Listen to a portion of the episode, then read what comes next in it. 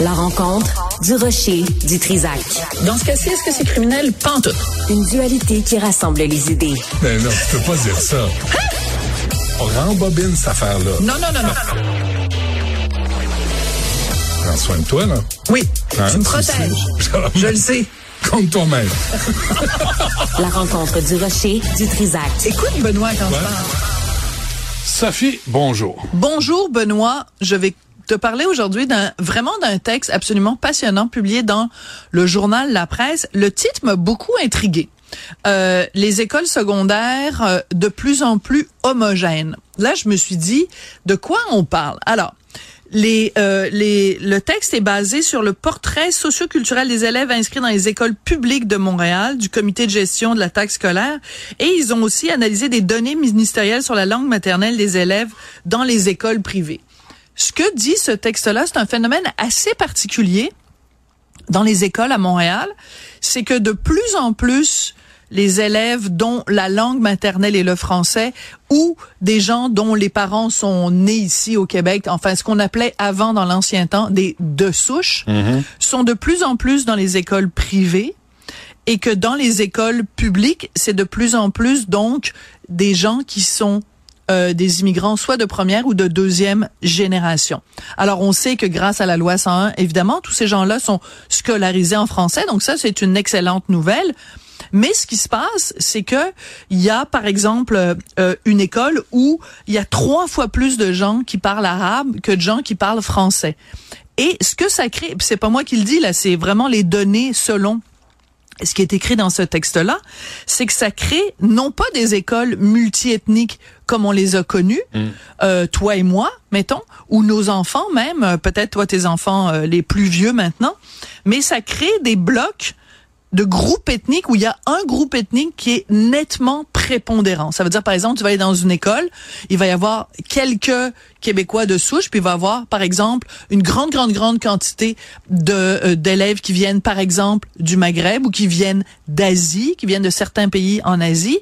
Et ce que ça fait, c'est pas que ce soit bien ou que ce soit pas bien, c'est pas du tout ce que l'article dit, c'est pas du tout ce que je suis en train de dire. Mais ce que ça fait, c'est que ça fait des immigrants de première ou deuxième génération qui n'ont aucun contact dans le cadre scolaire avec des Québécois dits de souche ou pure laine ou d'immigration plus en, plus ancienne ou peu importe. Donc ça fait la société d'accueil. la société d'accueil. Voilà ce que Ouais. Rachida Azdouz, que j'adore, elle appelle, elle fait la différence entre des accueillants et des accueillis. Donc, des accueillis presque aucun contact, en tout cas dans le cadre scolaire, ont pas de contact avec les accueillants. Et les accueillants, donc la société d'accueil, se retrouvent majoritaires dans la société, mais minoritaires dans les écoles. Ce à quoi ça mène, c'est deux situations. Une qui, moi, me touche beaucoup parce que je suis chroniqueuse culturelle, puis parce que c'est un milieu qui, qui, qui m'intéresse, c'est que, par exemple, quand Carl Tremblay meurt, vu que tu prends une école où il y a une prépondérance de gens qui sont nés, par exemple, euh, euh, au Maroc ou en Chine ou en Inde ou peu importe, ils ne sont pas en contact ou ils sont en contact avec une infime minorité de gens dont les parents ont été bercés en écoutant les cowboys fringants. Résultat, Carl Tremblay meurt, puis dans les couloirs de l'école, personne n'en parle. Donc, il y a une, une dissociation complète et totale entre des gens qui vivent dans une société, mais qui sont pas en contact avec la culture de cette société-là. Et il y a une phrase dans le texte qui, moi, m'a fait énormément euh, de peine. Pour ce qui est de la culture, le Québec ne réussit pas à faire aimer sa culture parce que les jeunes immigrants de première ou de deuxième génération ont souvent très peu de contact avec la société d'accueil. C'est extrêmement triste parce que je me dis si demain matin moi je m'en vais euh, vivre en Italie, que je m'en vais vivre en Espagne, que je vais vivre en Argentine, peu importe, que je vais vivre à Hong Kong, peu importe, une des premières choses que je vais chercher à faire, c'est d'écouter de la musique euh, argentine, d'aller euh, euh, goûter à de la cuisine italienne, d'aller, euh, je veux dire, si je vais à Hong Kong, peu importe le, le pays où je vais, si je vais au Congo, je veux dire, euh, peu, peu importe. C'est la base, Ben c'est oui. la base. Et c'est pas par rejet, c'est que si t'es pas en contact avec, Comment veux-tu pouvoir comprendre? Et c'est un argument qu'on nous a beaucoup dit nous, euh, la société d'accueil. On nous a beaucoup dit, ben là, il faut que, euh, par exemple, quand tu viens, euh, quand tu es issu de l'immigration, il faut que tu te reconnaisses quand tu regardes la télé, il faut que tu te reconnaisses quand. Oui, mais là, c'est un cas où il, il- il y a comme un, tu il y a comme un blocage là. parce que s'ils Ouais. ont pas de contact, si tu vas à l'école puis que pendant que tu es à l'école, t'es pas en contact avec des petits culs qui écoutent les cowboys fringants, puis qui comprennent la ref quand ils chantent euh, rentrer à temps pour écouter passe-partout, ben si t'as pas la ref, tu peux pas comprendre la culture. Puis quand tu quittes l'école, tu retournes à la maison où tu parles donc la langue d'origine de tes parents, par le satellite, t'écoutes la télé du pays d'origine de tes parents, la musique que t'écoutes, si t'es pas sur Netflix, ben t'es en train d'écouter de la musique d'origine de tes parents. Bref, ça fait des espèces d'enclaves. Et ça, c'est dommage. Mais il y a une autre partie de ce texte-là. Je, je parle beaucoup, puis tu Ah, parles pas. Tu peux, tu peux intervenir.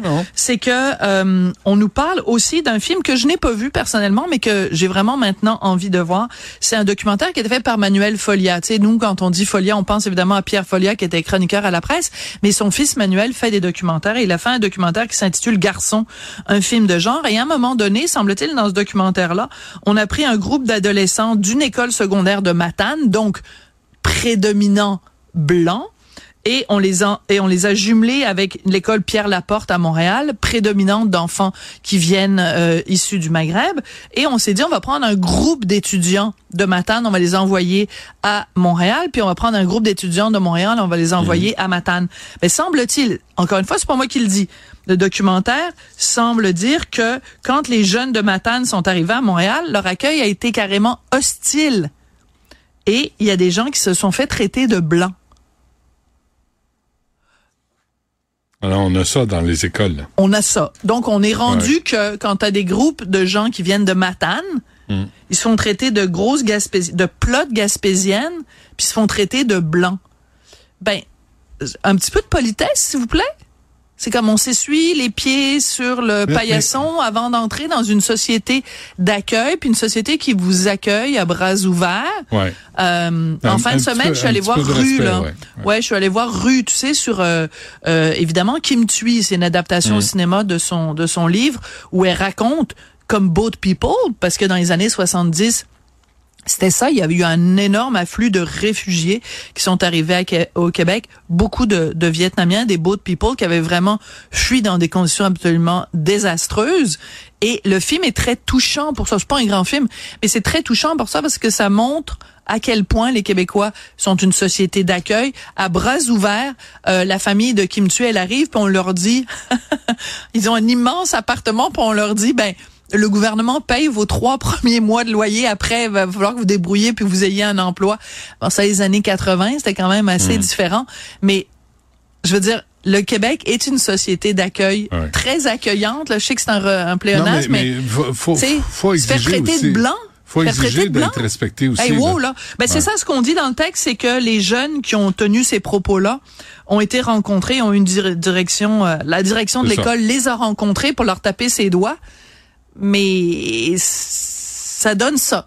Donc, euh, un petit peu de vigilance, un petit peu de reconnaissance, un petit peu de gratitude. De, de fierté qu'on est au Québec. Je vous rappelle qu'on est au Québec. Ben, ça s'appelle le vivre ensemble, ça va dans Ouais. les deux sens, le Ouais. vivre ensemble. Fait que, tu sais, quand on se fait taper sur la tête à longueur de temps, puis qu'on se fait dire qu'on est xénophobe, puis qu'on est ci, puis qu'on est ça, ben, peut-être la poutre et un message commandité par Québec solidaire.